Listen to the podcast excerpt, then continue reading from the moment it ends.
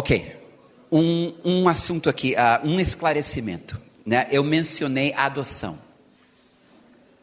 E eu quero dizer para vocês que Jesus, ele disse, na, antes de ir para a cruz, ele disse para os seus discípulos: Eu não vos deixarei órfãos. E pode ser que entre nós haja pessoas né, que são adotadas.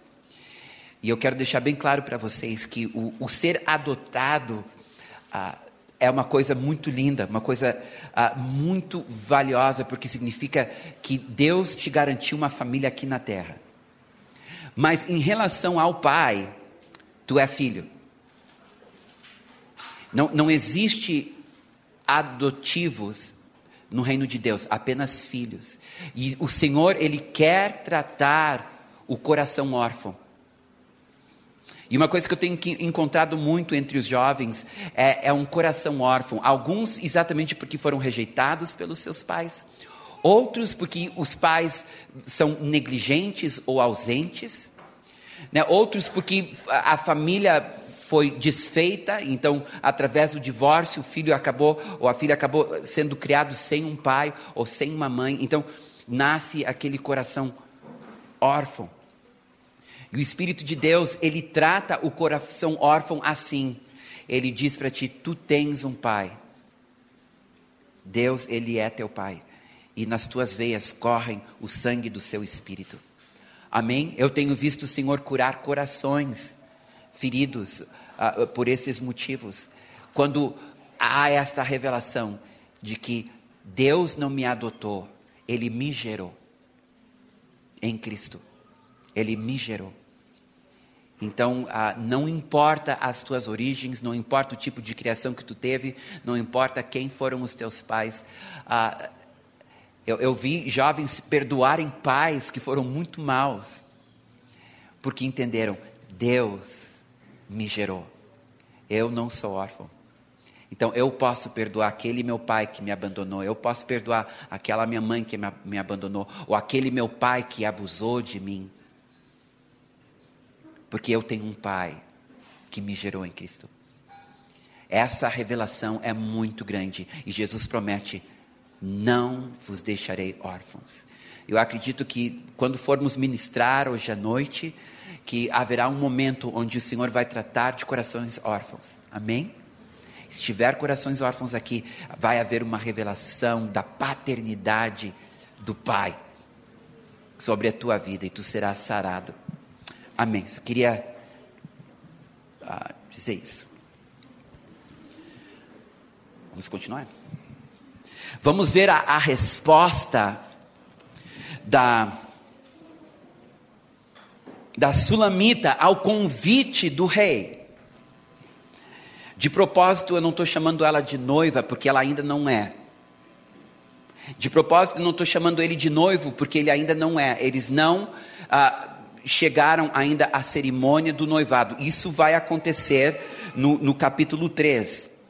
Mas por enquanto eles estão apenas se conhecendo, eles estão naquela fase né, contratual, onde estão negociando o, o dote, digamos assim, e uh, ainda não são noivos. E, mas ele já está trabalhando o coração dela, preparando ela para o noivado. E chega esse momento, então, onde ele está eh, convidando ela: chegou a primavera, é tempo de guerra, eu quero que tu venha comigo, suba a montanha, vamos uh, lutar contra os leões e os leopardos, haverá uma capacitação para isso, e eu vou te apresentar uma faceta minha que tu ainda não conhece, além do olfato, eu vou abrir teus olhos, eu vou abrir teus ouvidos, e tu vais, além de conhecer minha presença, tu vais conhecer minha glória. E qualquer um de nós, ah, recebendo um convite desse, desses, ah, provavelmente diria sim, amém. Mas não foi o que a Sulamita fez.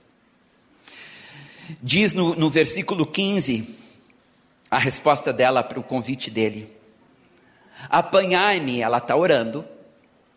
Veja bem que é, é um pedido que ela está fazendo. É, Apanhai-me as raposas, as rapozinhas que devastam os vinhedos, porque as nossas vinhas estão em flor. Ela está dizendo assim: a, a, as nossas vinhas estão em flor, elas ainda não, não, não brotaram, ainda não há fruto, ainda, eu ainda me sinto muito imatura, eu ainda me sinto muito despreparada, eu, eu, eu não, e, e eu ainda estou lidando com as raposinhas, aquelas áreas na minha vida que eu ainda não consegui vencer. Eu entendo que para ti eu sou formosa, eu entendo que tu olhas é para o meu coração e o meu desejo de te servir e de te agradar, e é isso que me torna formosa. Eu entendo que, que eh, eu não sou mais escura, mas tem as raposinhas. São aquelas areazinhas que eu não estou conseguindo vencer, aqueles probleminhas que continuam tirando a minha paz, continuam tirando minha alegria, continuam trazendo sobre mim culpa, continuam criando dúvidas e, e perguntas, e, e eu não me sinto preparada para subir a montanha contigo.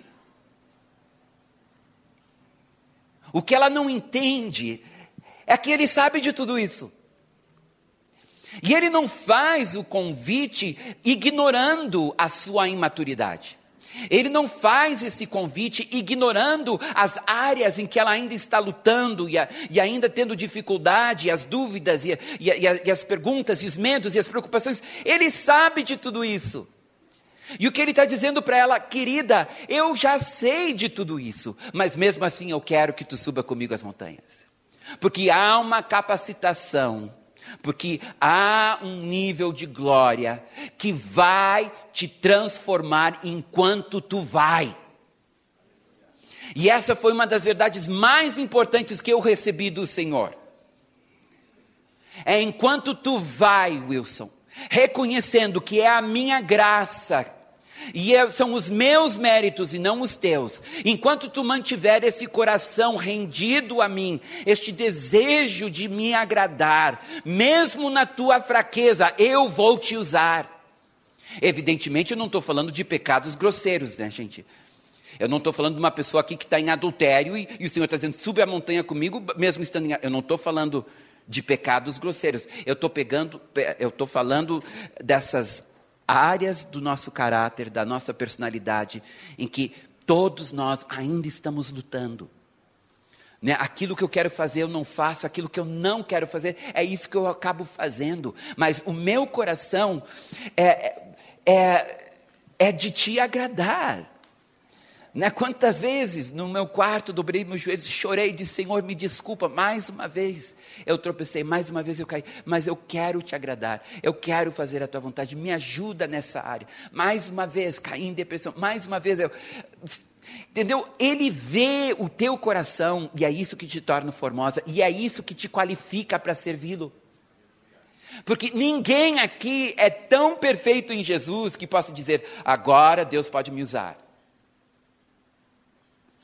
É, são os méritos dele.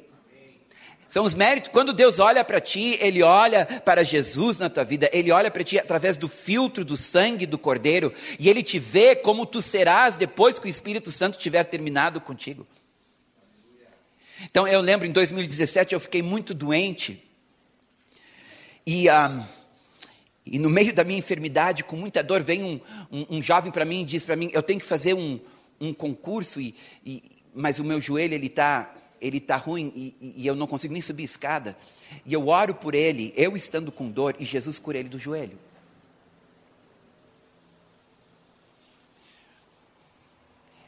Eu estou lutando numa área na minha vida a, a, com uma, uma a, opressão. Chega uma pessoa e diz para mim: ora por mim. E ela descreve a mesma opressão que eu estou tendo. Eu oro por ela e ela é liberta da opressão. O pastor Bill Johnson, lá dos Estados Unidos, um pastor que eu acompanho o ministério dele, uh, que tem uma visão muito preciosa do, do reino, uh, e Deus usa ele muito em cura divina. E uh, o filho dele, o mais velho, que é o pastor presidente na igreja, ele é 90% da sua audição comprometida. E o filho dele já orou não sei quantas vezes por surdos que foram curados da sua surdez. Ele disse: O meu sonho um dia é tomar banho e poder ouvir as gotículas da água batendo na minha cabeça. Daí, quando ele e o pai se reúnem, ele diz para o pai dele assim: diz, Pai, quem sabe é na próxima. É, é, é, essas, essas coisas, sabe? Ah, o Senhor te usando, até mesmo naquelas áreas que tu ainda não venceu. Porque é por causa dos méritos dele e não teus. É por causa da graça. Se teu coração está reto perante o Senhor e tu não está vivendo em pecado oculto, em, em rebeldia, tu estás apto. E ele diz assim: enquanto tu sobe a montanha comigo, a minha capacitação vai te transformar. A minha glória vai te libertar, vai te curar. E há muitos, muitos que, que dizem: não, o Senhor não pode me usar. Não pode, porque eu, eu, ainda tenho essa, essa raposa aqui que me atrapalha, eu ainda tenho esta área da minha vida que eu não consigo vencer, eu ainda tenho essa. E eu te amo, Jesus, e eu choro e eu clamo porque eu quero melhor, mas não consigo. Esses medos não consigo, essas preocupações. Não. E o Senhor diz: para com isso. Eu já sei de tudo isso. Sobe a montanha. Sobe a montanha. Mas a sulamita, ela, ela ainda, apesar da sua identidade agora estar em Jesus. Apesar dela agora entender que ela tem valor porque ele a valoriza, então não importa se os outros não a valorizam, mesmo assim, ela ainda tem uma tendência de olhar para dentro, ainda tem uma tendência de olhar para as suas necessidades, de olhar para as suas fraquezas, de olhar para as suas falhas de caráter e diz assim: Deus não pode me usar. Deus não pode me usar. E ela literalmente faz tipo como Pedro fez, né? Não, Senhor.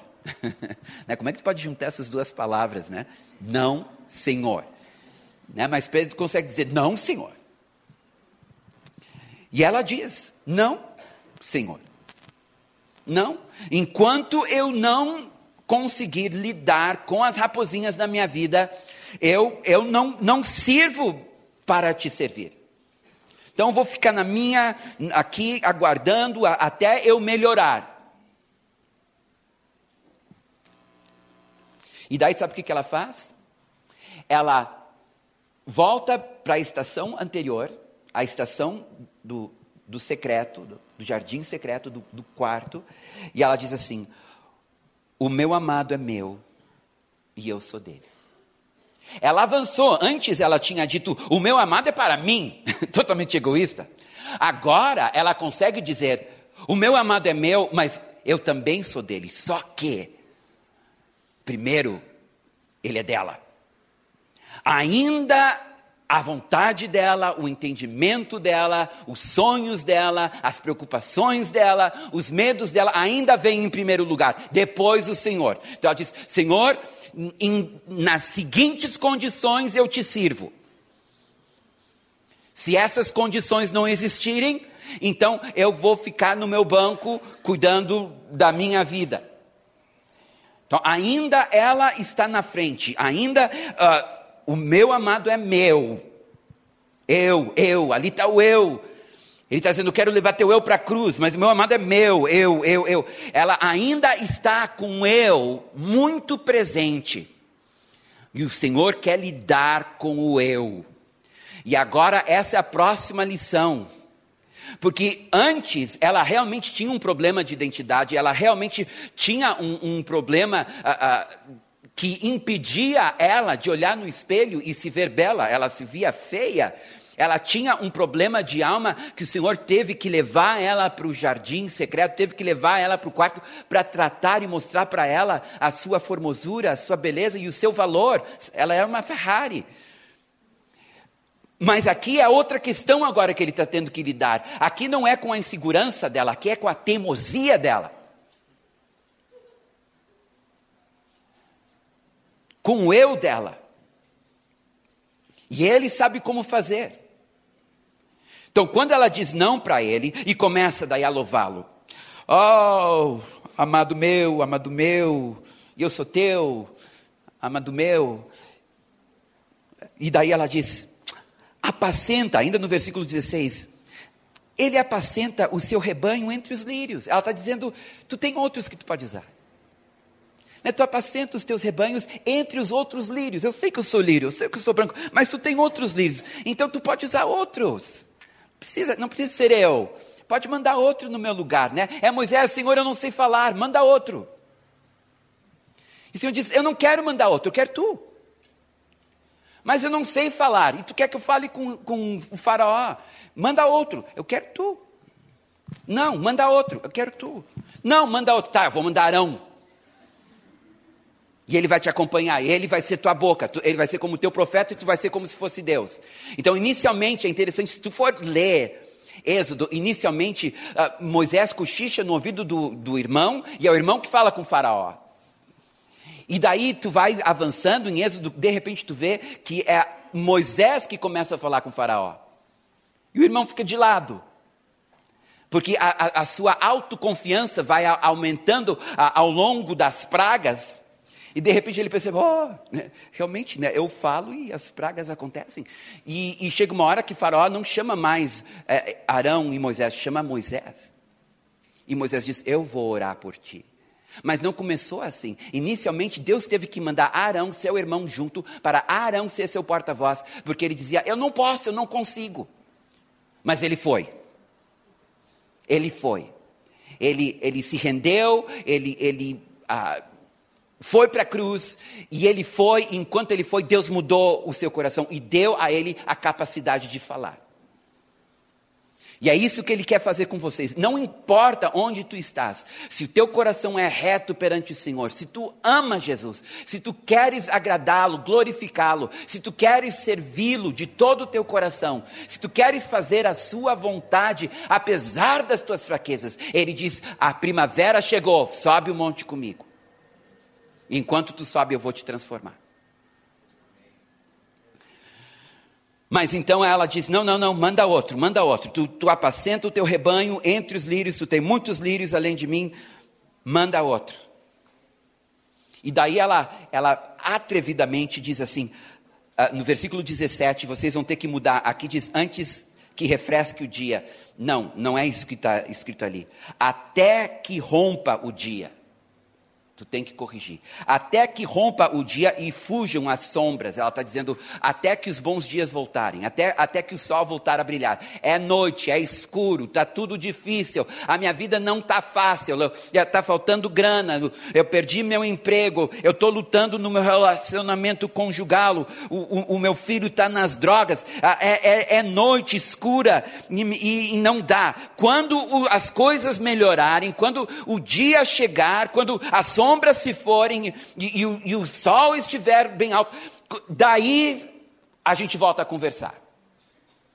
Mas agora a minha vida não está legal, estou passando por um monte de dificuldades. E, e além da, das lutas com o meu próprio caráter e personalidade, é, eu sou tímida, eu sou envergonhada, eu, eu sou inseguro. Ah, e ainda tem os problemas que eu estou tendo em casa, os problemas que eu estou tendo no trabalho, os problemas que eu estou tendo no, no, colégio, os problemas que eu estou tendo na, na igreja.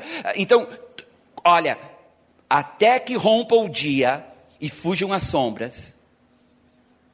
Então, vai tu, volta, amado meu, faz-te como gamo, ou ao filho das gazelas, sobre os montes da separação. Porque a palavra aqui no hebraico é beter, que significa separação.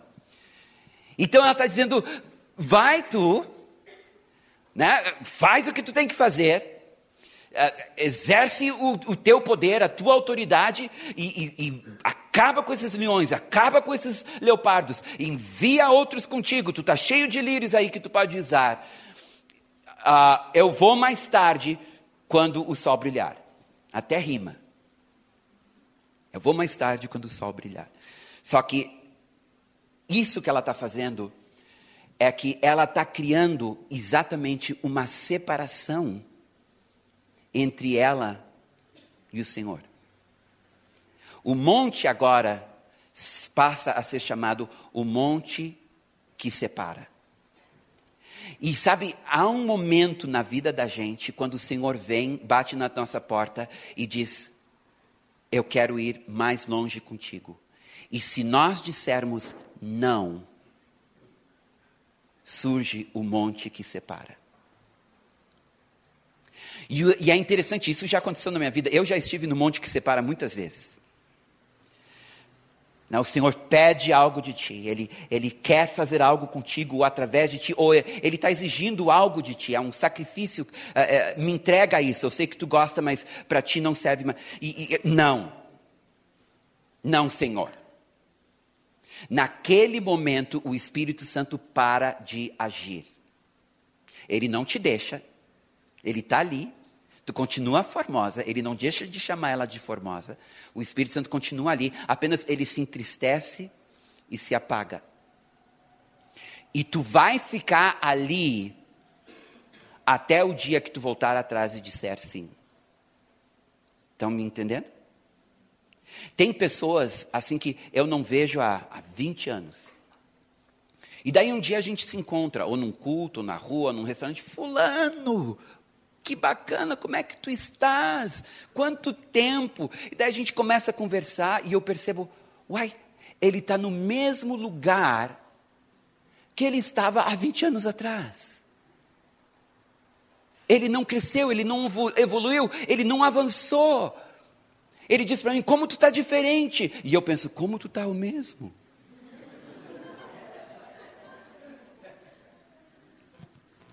E eu sei, eu sei, houve um momento na vida daquela pessoa que o Senhor pediu algo e o eu dela disse não. E o monte da separação se levantou. E ele só será removido no momento que se arrepende. Pedro disse para Jesus, ele disse, não senhor, eu não como comida que não for pura, que não for kosher. É, uma vez sol, duas vezes sol, três vezes sol, cheio de bicho que não dá para comer.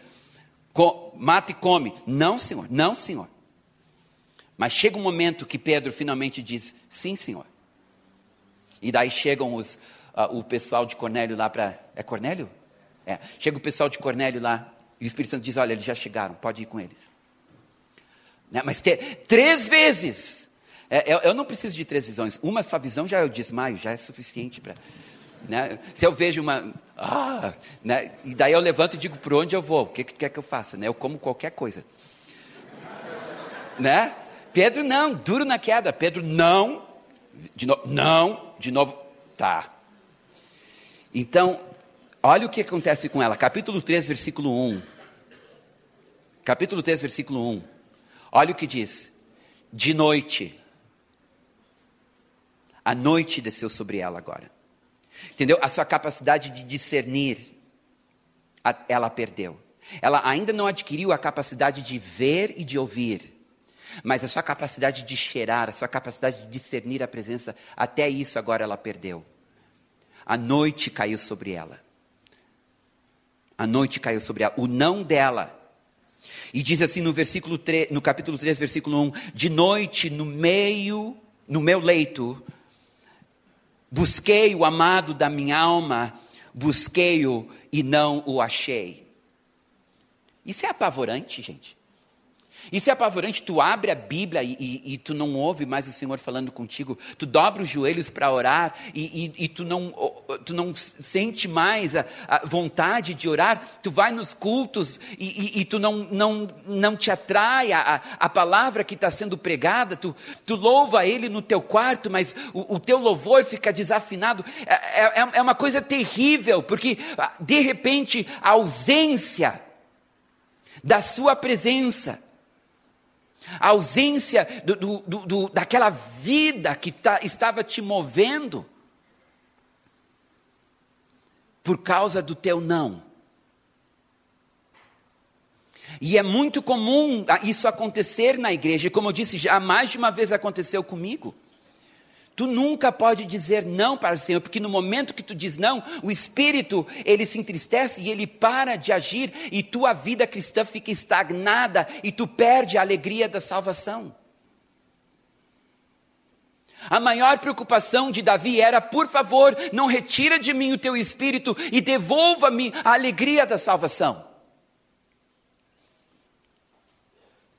E talvez alguns entre nós aqui hoje pela manhã ah, estão neste lugar, onde algo o Senhor pediu de ti e tu disse não, e agora a tua vida cristã está estagnada. Desceu sobre ti uma tristeza, desceu sobre ti uma indiferença, uma, uma preguiça, um tédio espiritual.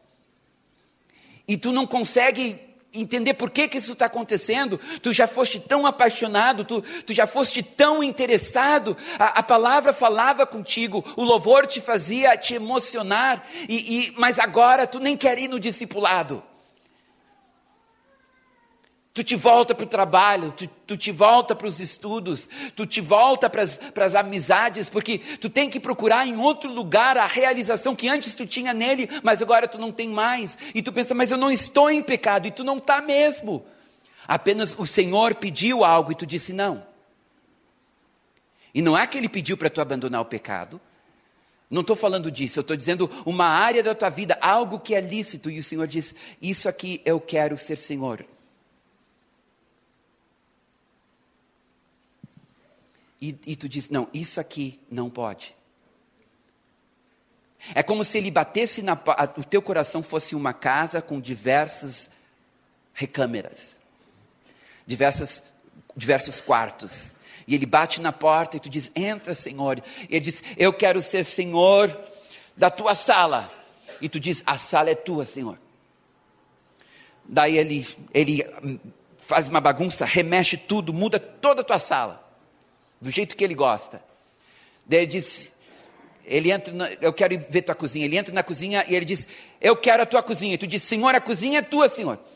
Pode fazer o que tu quiser. Ele entra, na, mexe em tudo, muda tudo, tira o fogão, te, move de lugar, coloca micro-ondas, lava louça, mexe tudo. E está feliz, não tem problema. Daí ele diz, agora eu quero ir no teu quarto. E daí tu diz, por que, que tu quer ir no meu quarto? Me leva para o teu quarto. Tu não prefere conhecer a, o meu jardim? Não, não, eu quero ir no teu quarto. Daí ele entra no quarto e daí ele diz: Eu quero ser senhor do teu quarto. Tem coisas que eu quero mudar teu. Ah, senhor, só um pouquinho. Aqui tem certas coisas no meu quarto. Eu gosto onde fica a televisão. Eu, eu, eu gosto da, da cama onde está. Eu, eu gosto da, da cor das cortinas. O quarto, eu acho que não. Eu acho que isso aqui já é pedir demais. A partir desse momento, sabe o que, que ele faz? Ele volta para o último lugar que ele esteve contigo, quando ele tinha o teu sim. E ele não avança mais. Até tu dizer para ele: Senhor, eu me rendo. Toma o meu quarto. É importante para mim mas eu te entrego o meu quarto. Eu acho que um dos momentos mais difíceis para mim, ali eu me senti literalmente como Abraão. Nós estávamos no grupo caseiro lá em casa. Uh, o Rafael era bem pequenininho, ele deveria ter sete anos. E uh, enquanto nós estávamos ali reunidos em volta da palavra de Deus e tudo, uh, ele e uma outra menininha falaram com a mãe, podemos sair para comprar não sei o que, e a mãe distraída disse sim, e os dois desceram e atravessaram a rua, e ao atravessarem a rua, os dois foram atropelados. E daí, o Rafael foi quem foi mais pego, e, e, e foi na cabeça, ele pequenininho, e rachou o crânio dele. E daí quando chegam lá para casa e avisam, ah, olha, o, o, Rafael sofreu um acidente. Eu, eu não entendi muito bem, como assim?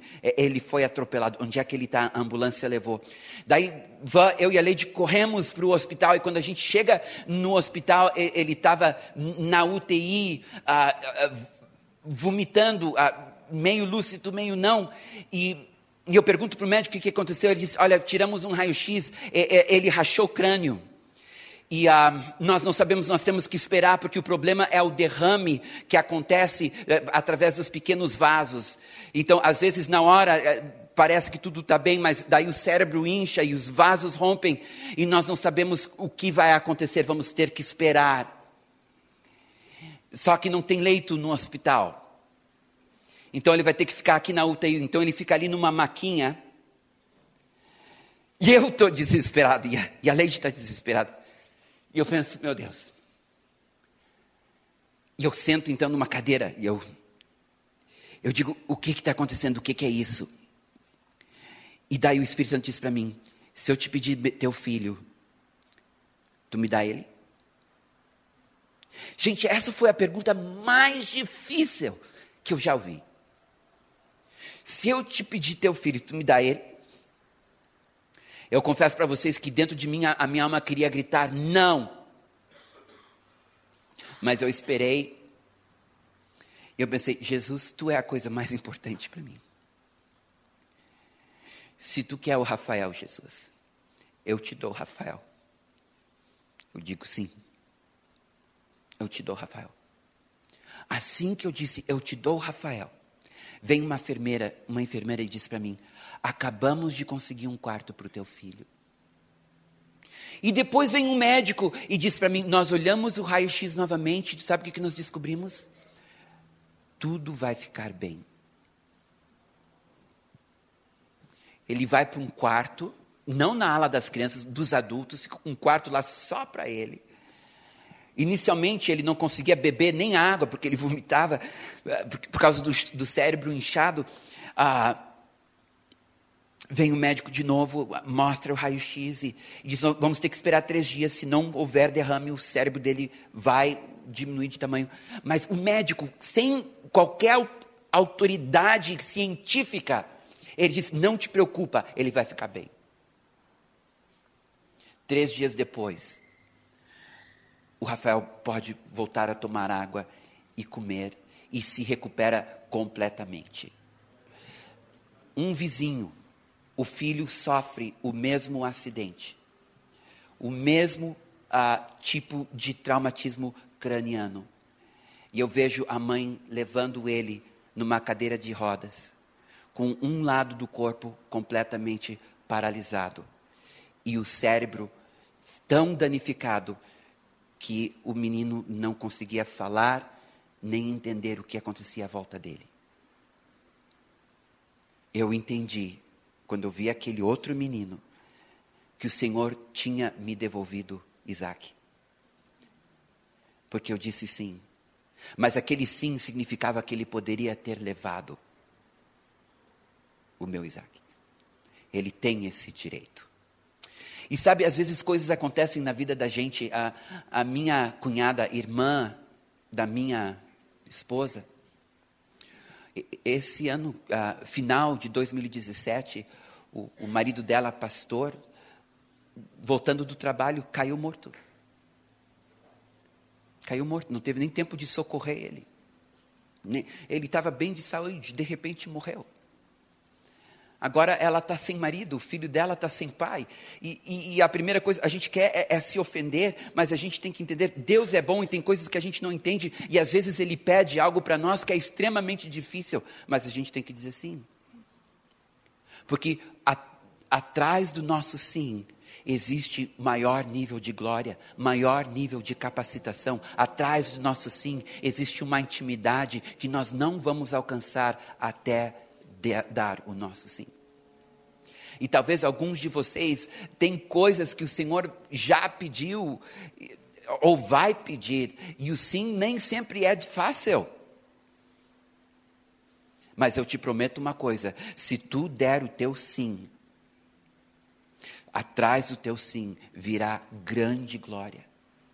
Grande glória. Ele escolheu devolver o Rafael mas era o direito dele de levá-lo. Entendem? Ele precisava do meu sim, independente do resultado. Às vezes, Jesus cura do câncer. O Bill Johnson, de novo, é um homem que eu respeito muito, ele disse: Quantos Jesus já me usou para curar de câncer? Mas o meu pai morreu de câncer. Enquanto Jesus usava ele para curar pessoas de câncer, o pai dele morreu de câncer. Os meus caminhos não são teus caminhos, os meus pensamentos não são teus pensamentos. Mas Deus é bom. E eu sei que pensamentos eu tenho a teu respeito.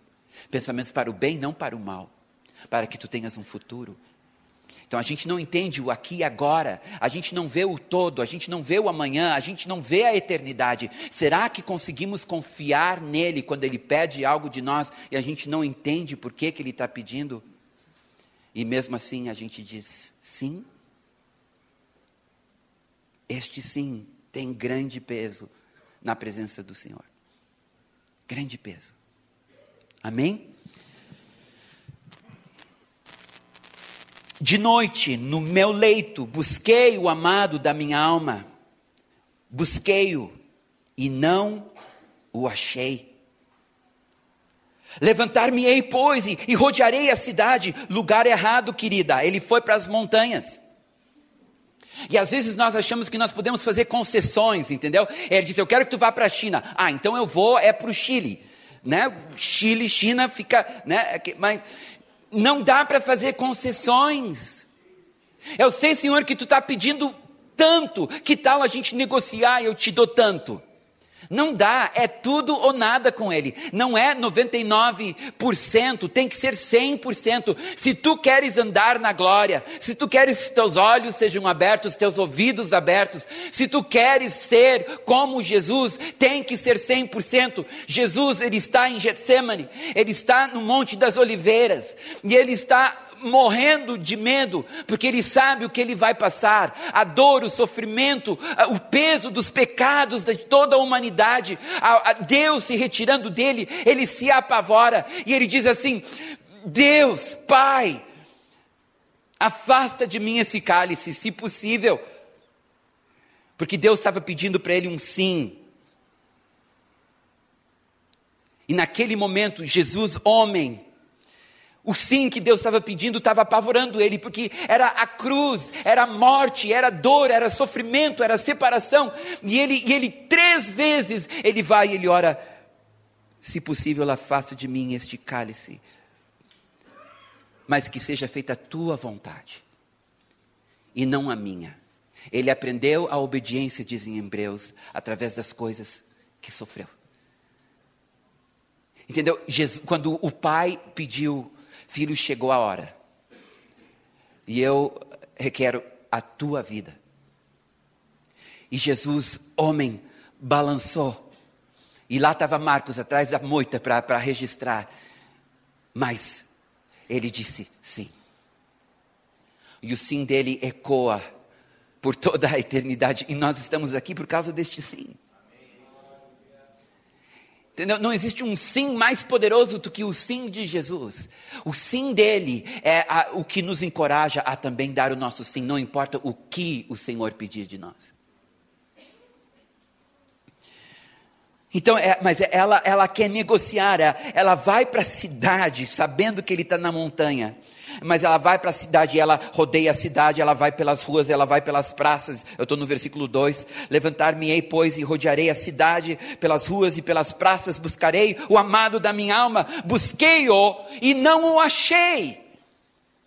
Ela não aguenta mais, entendeu? Ela não aguenta mais. A vida cristã dela secou, a, a, virou a noite escura da alma. Esse negócio não passa é, é, e está cada vez mais triste, cada vez mais é, sem graça. Eu não estou gostando disso. Onde é que ele está?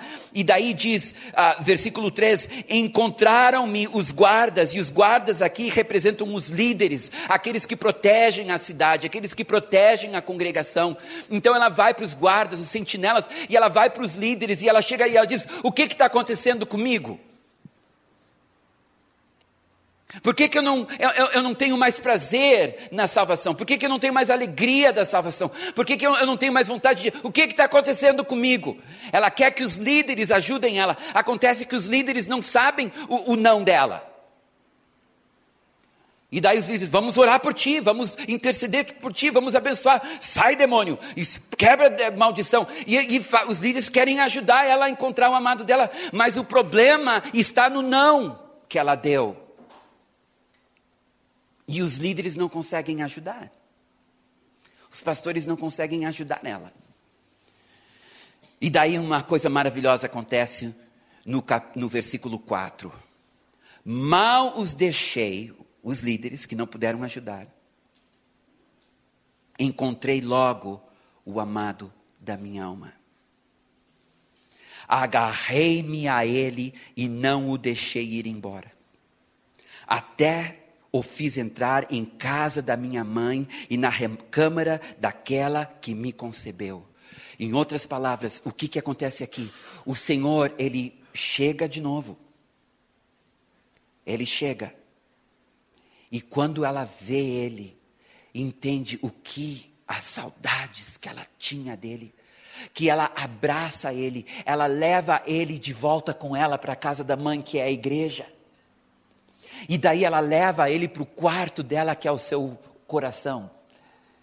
E daí ela diz: sim, sim, nunca mais eu quero passar por isso.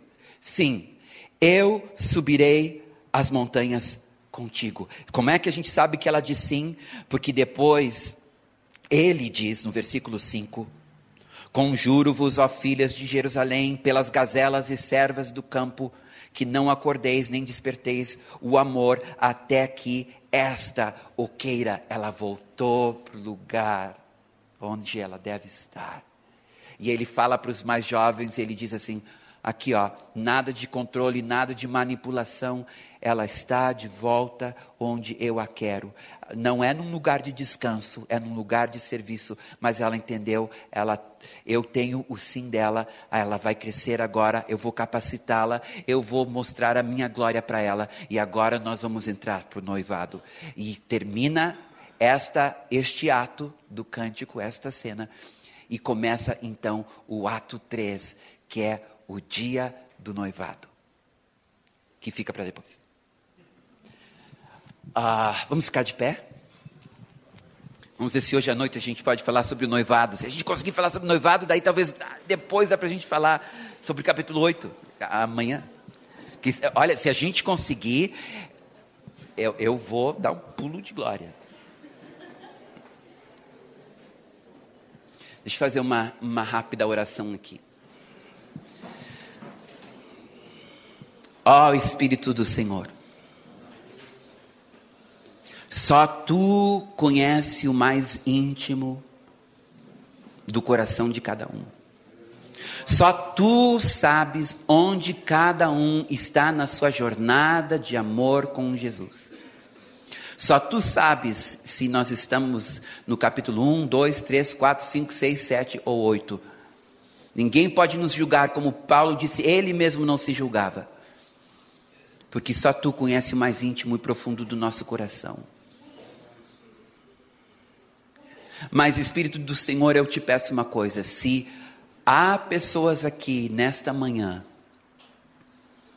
que tu estás convidando para sair do descanso, porque entraram na primavera, eu te peço graça para que possam dizer sim. Se há entre nós pessoas, Senhor, que no passado disseram não para algo que tu pediu, e esse não apagou a sua paixão e o seu fervor por ti, Senhor, te apresenta novamente. Te apresenta novamente. E que desta vez, Senhor, haja graça para que o não se transforme em um sim. Se há corações órfãos entre nós, eu te peço, Espírito do Senhor, revela o amor e a paternidade do Pai e cura o coração órfão, cura a ferida da, da rejeição, do abandono, do abuso, da traição.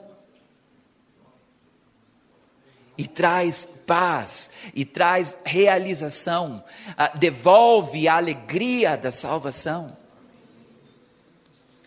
Move-te, Espírito Santo, como só tu sabes mover. Vai no mais profundo do coração ferido, naquela área mais escondida, mais resguardada, mais protegida por causa da dor. Lá, abre a porta, Senhor, e sara, e liberta, e restaura. Eu não posso dizer sim em lugar do meu irmão. Mas, Senhor, como congregação, como teu povo, reconhecemos que somos fracos e falhos, mas tu olhas o nosso coração e tu nos vê como formosos. Então, na coletividade, Senhor, nós dizemos para ti: sim. Se é primavera, nós dizemos sim, nós vamos subir a montanha contigo. Nós vamos enfrentar os leopardos, leões junto contigo ao teu lado. E aquilo que tu pedir de nós, se tu nos der graça, nós vamos dizer sim para ti. Tu tens o nosso sim, Senhor, porque nós te amamos e sabemos que fora de ti não há paz, fora de ti não há satisfação, fora de ti não há realização, fora de ti a vida não tem sentido, não há cor. Então, Senhor, nós coletivamente dizemos para ti sim, e individualmente que tua graça nos ajude a dizer sim. Em nome de Jesus nome de Jesus. Amém. Amém.